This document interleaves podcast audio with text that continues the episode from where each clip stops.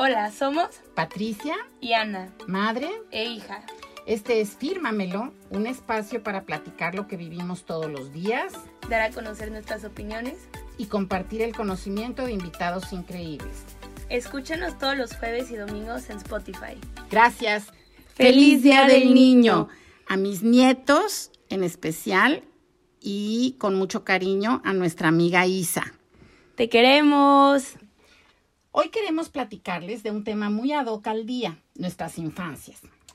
Yo hice mi investigación antes de empezar a grabar este episodio. Y aunque todos los maestros de la UDEM, académicos y tú me van a matar, es información sacada de Wikipedia. Fuente muy confiable. súper confiable, todas las tesis la tienen. Y según Wikipedia, este, la infancia solo dura de, de, de los 1 a los 5 años y la niñez de los 6 a los 10 años. Y pues durante este episodio lo que queremos hablar es sobre nuestra infancia más niñez. ¿Ok? Yo no sabía que duraba tan poquito. Yo también pensé que era hasta los 12, 13 años, cuando uno ya se vuelve en puberto o preadolescente, pero en fin. Ya sé, qué triste. Además, no sé, qué raro. Bueno, es según Wikipedia, no sé si sea muy confiable, pero Bueno, bueno. pero vamos a tratar de cubrir ese periodo, ¿sale? Pues sí, creemos que esto va a estar muy interesante porque yo crecí durante los años 60 y Ana durante los 2000. Y acuérdense, con 41 años de diferencia. Para empezar, vamos a escuchar a la Nu hablar de su infancia, cómo era todo en los años 60, que ahorita mi generación es como su, su wow, así todo lo de los 60, vintage, la música. Ay, pues la música padrísima, pero bueno, voy a empezar. Como ya les había yo contado, nací en Veracruz y a los seis años nos fuimos a vivir a la Ciudad de México.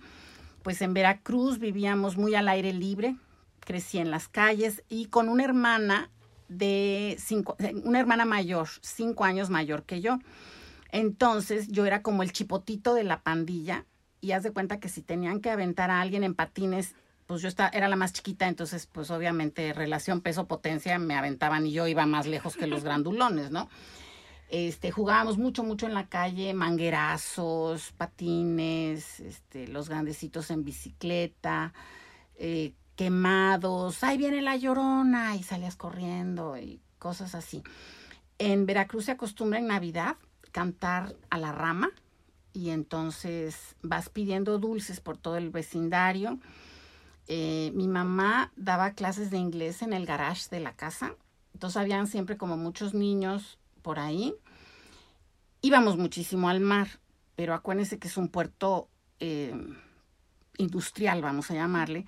Entonces yo me acuerdo muchísimo de un día que en la playa, hace cuenta que empezamos a ver manchas negras, y ¡ay, qué padre, qué padre! Y nos empezamos a pegar así en los brazos. Qué Y era chapopote Qué de lo que aventaban los... ¡Ay, no, padrísimo! Creo que en la vida diría, ay, qué padre algo negro en el mar y me lo pondría. pego. Bueno, imagínate con lo velludas, llegamos a la casa y me acuerdo que nos pusieron en el garage y a manguerazos a quitarnos ese chapopote pegado. Me acuerdo y todavía me duele.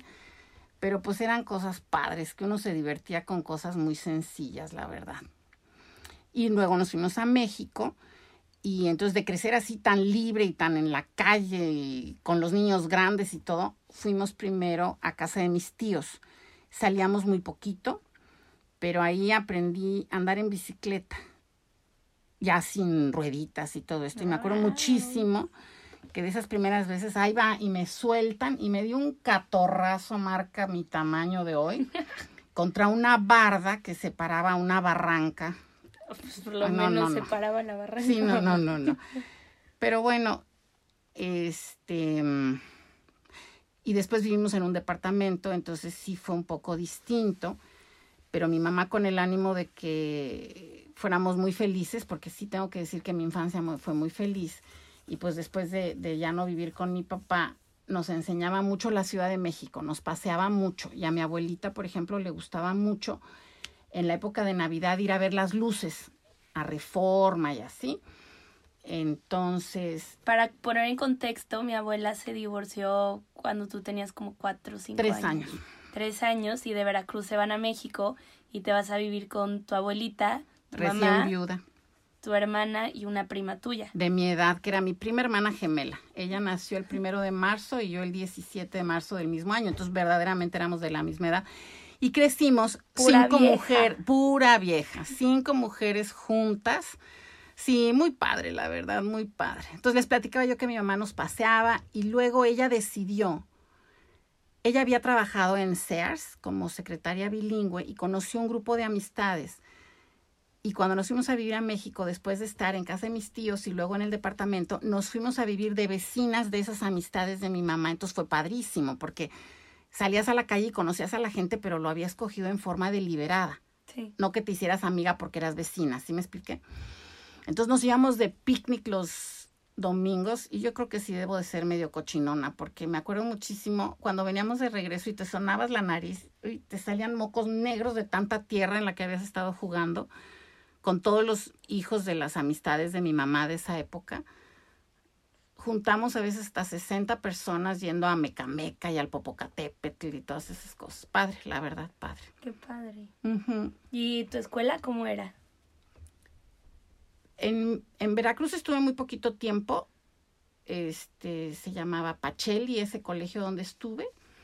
Y en México estuve en un colegio chiquito en, en la colonia Lindavista, al norte de la ciudad, que se llamaba Valle Monde y que eran los nombres de un los apellidos de dos personas, un matrimonio que formó el colegio, entonces con cosas muy americanas, muy padre. Todavía tengo contacto con gente de ese, de esa época. Y en cuarto de primaria. Espero que estén escuchando el podcast. Ay, sí, más les vale. Y en cuarto de primaria me cambiaron a un colegio de puras niñas, católico, más grande, que se llama Colegio Guadalupe y es toda una institución en la Ciudad de México. Ay, sí, ay, sí. Sí, padrísimo. Con monjas benedictinas que eran lo máximo, lo máximo. Y sí, sigo teniendo amistades, relación y grandes relaciones con gente. Bueno, tú las conoces, mis amigas del Guadalupe. Mis tías.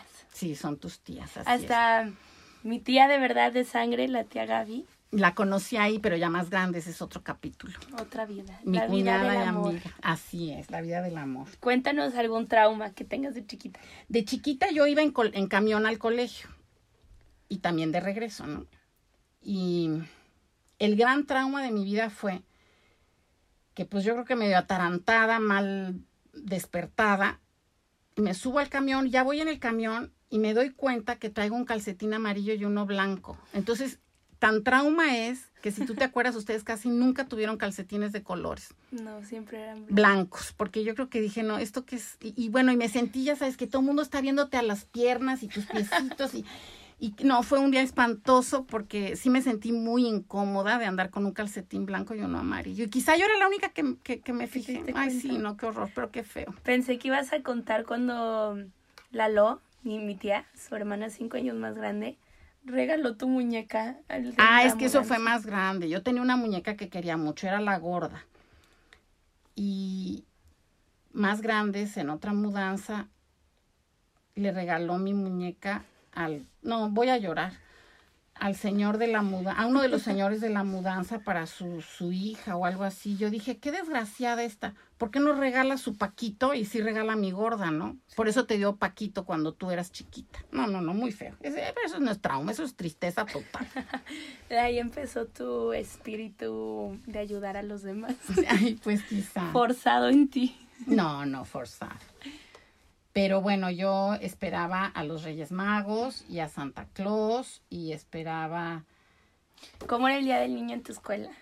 Fíjate que cre- hacían. mm, ¿Cómo se llama? Kermés.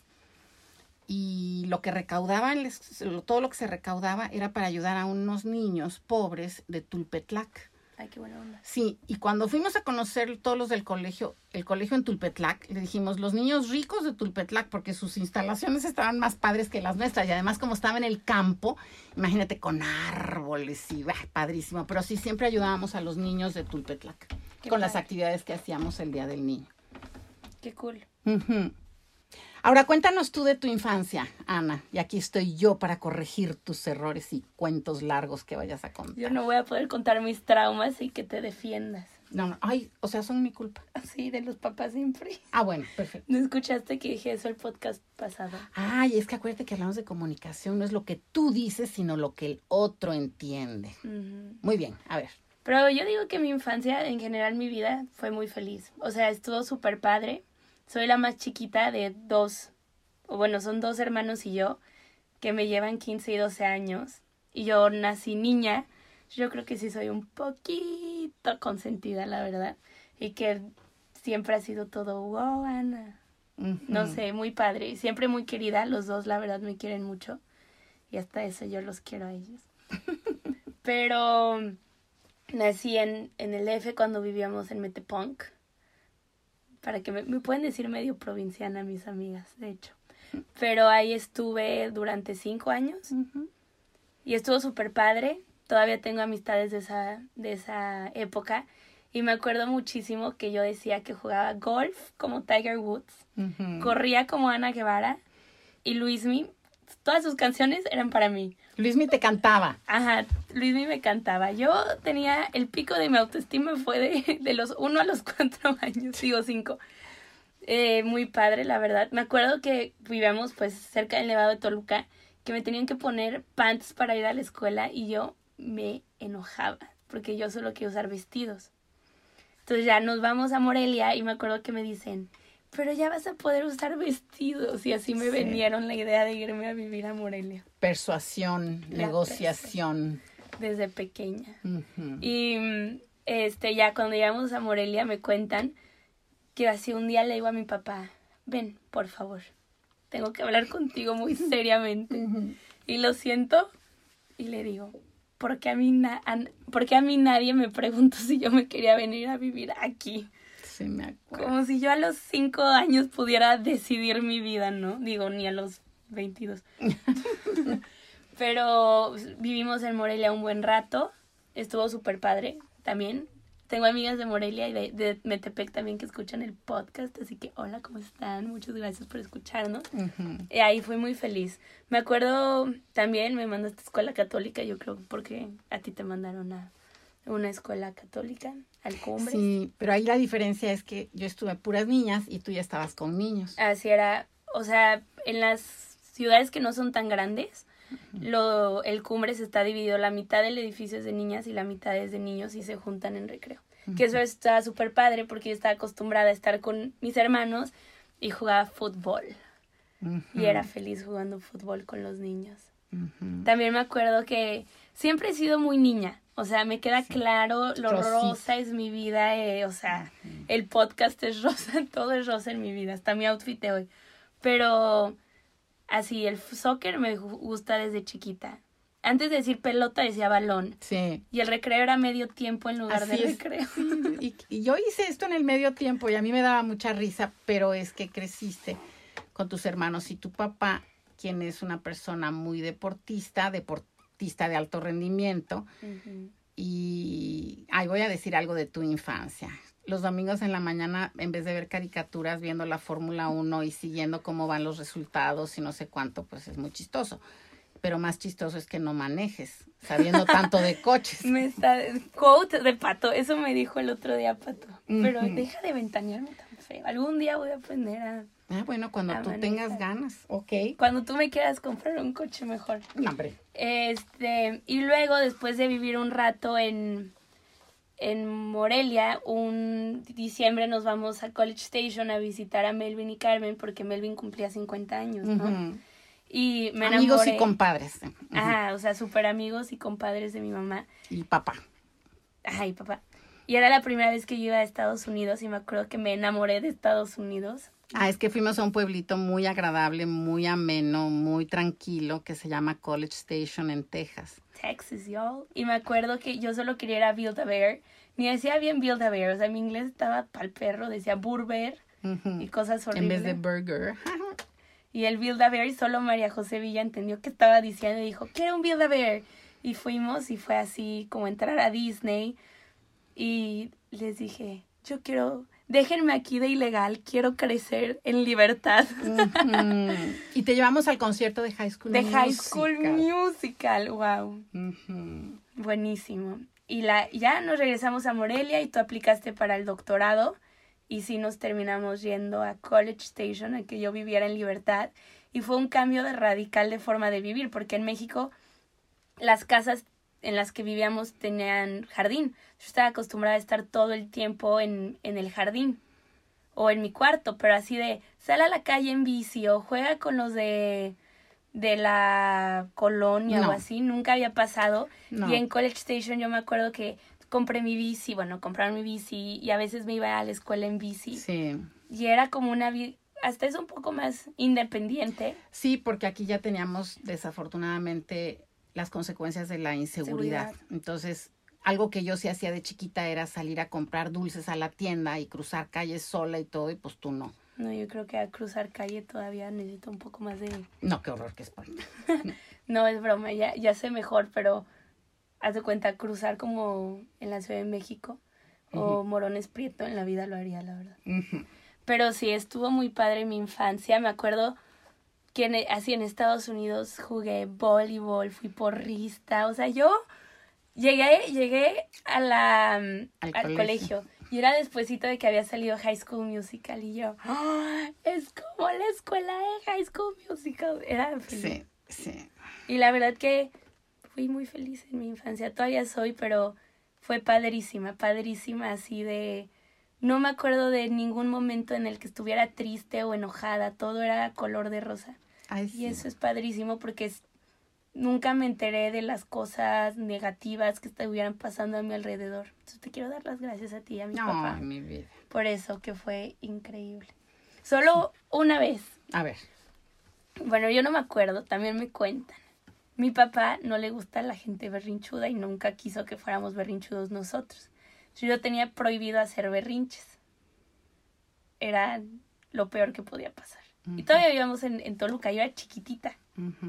Y mi mamá me vestía mucho con Oshkosh, que son como overoles. No sé si ustedes los usaban. Si eran tan fashion como nosotros. Ay, sí, tú.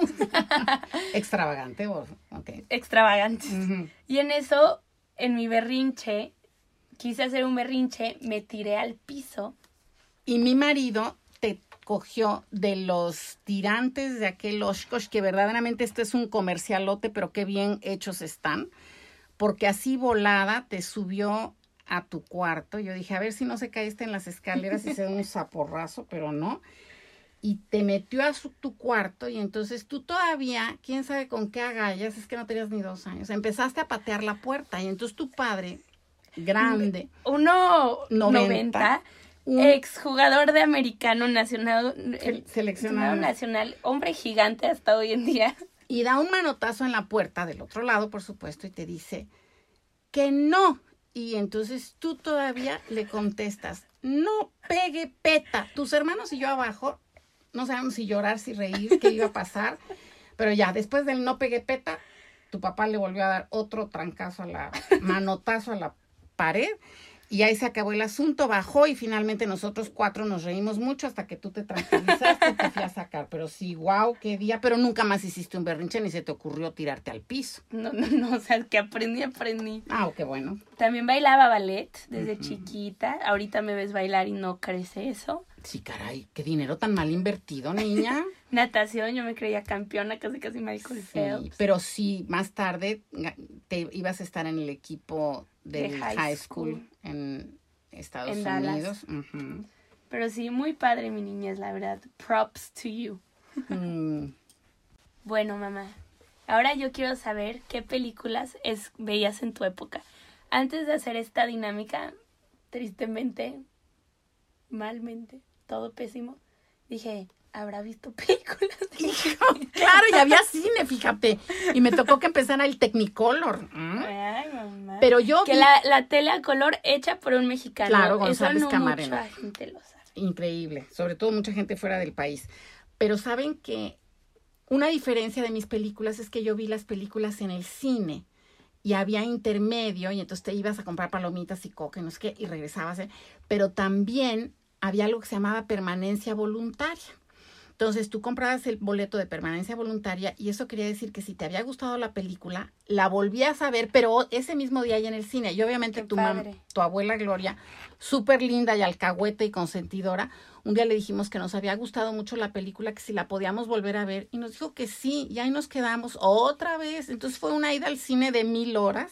Qué padre. Me acuerdo mucho de películas. Pero espera, en Holanda todavía hacen intermedios. Ah, qué padre. Sí, él, fui con Amarint y de la nada, a la mitad de la película hubo break. Y yo, ¿eh? ¿Qué es esto? Ah, bueno.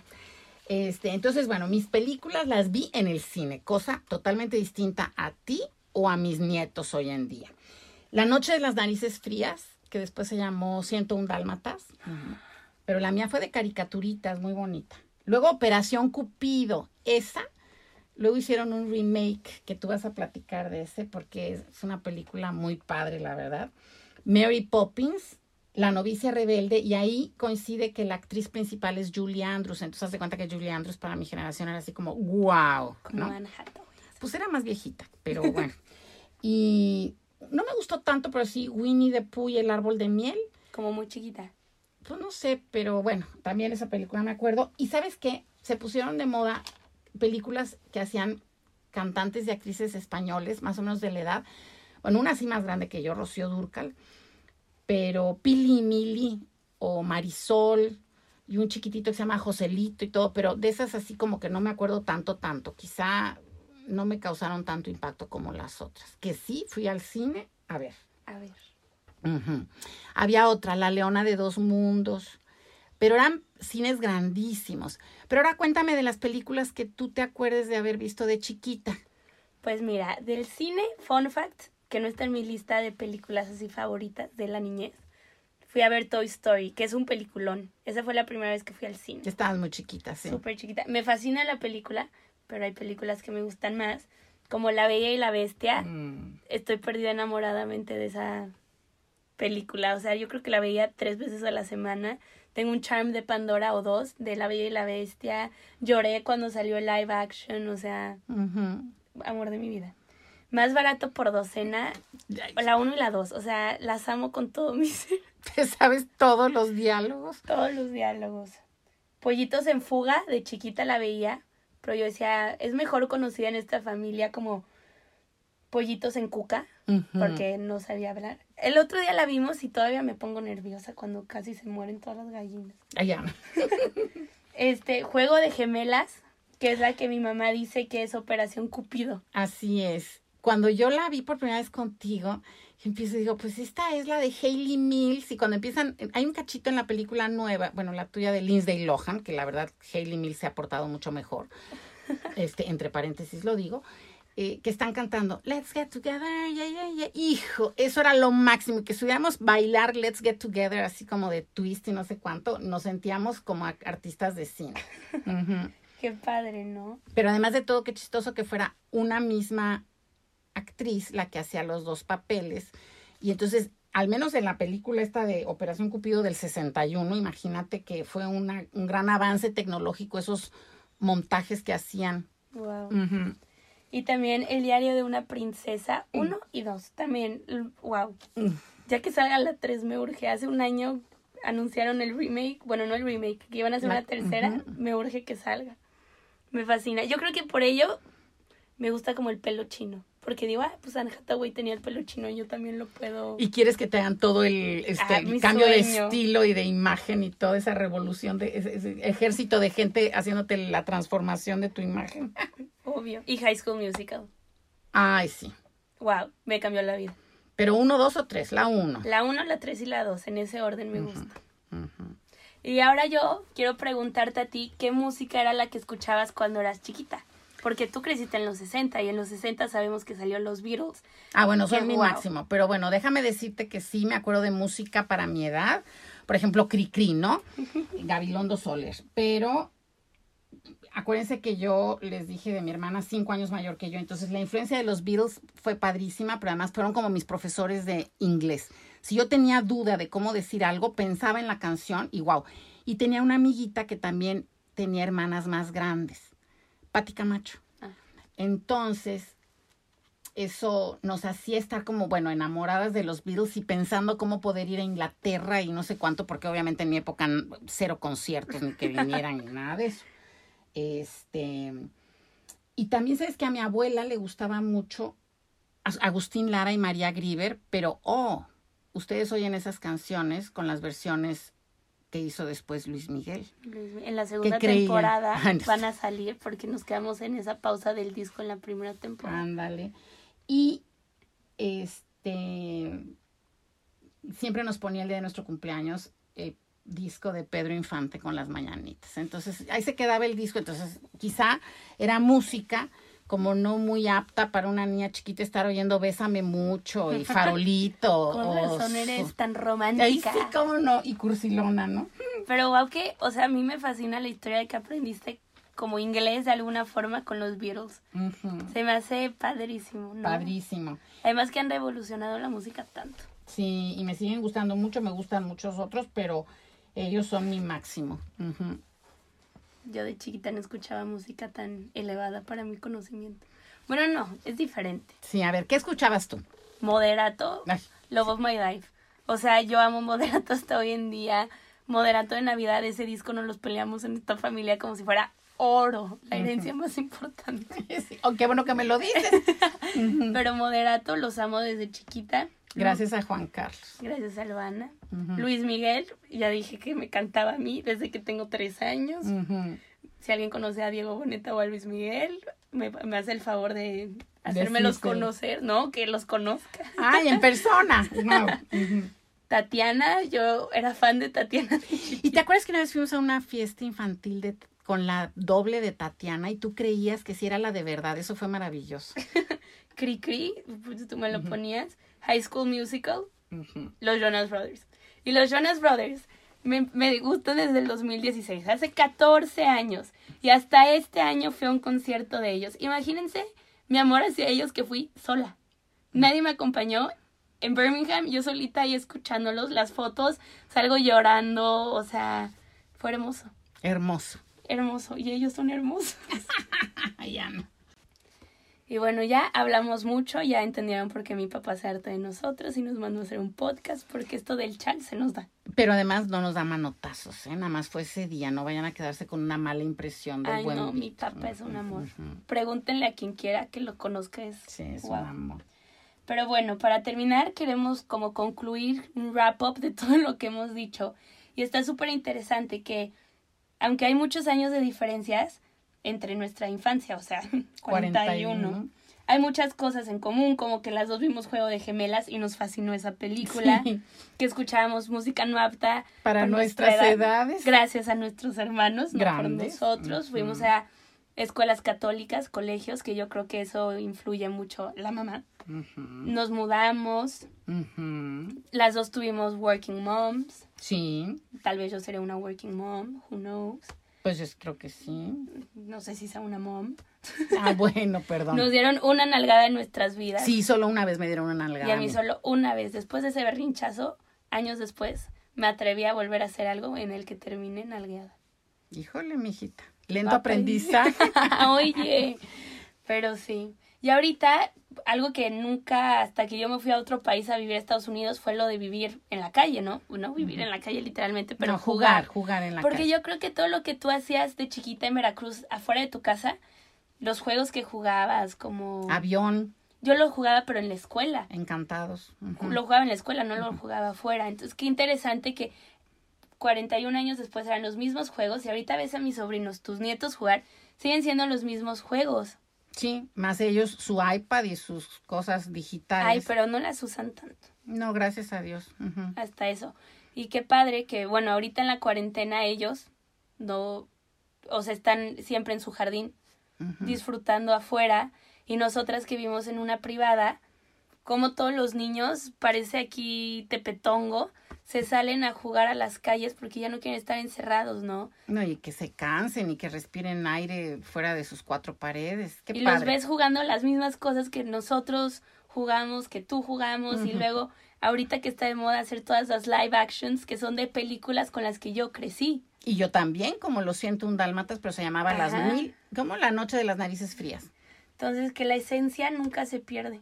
Sí, es la misma, qué padre. ¿no? Y, y qué interesante que de alguna forma u otra, no importa la edad, nos conectamos de alguna forma, ¿no? Pues es que yo siempre he pensado que es mejor partir de las similitudes que de las diferencias, ¿sabes? Claro. Pues muchas gracias por escucharnos. Y nosotros también queremos saber de su infancia, cómo era, ¿se parece a la mía o a la de la Nu?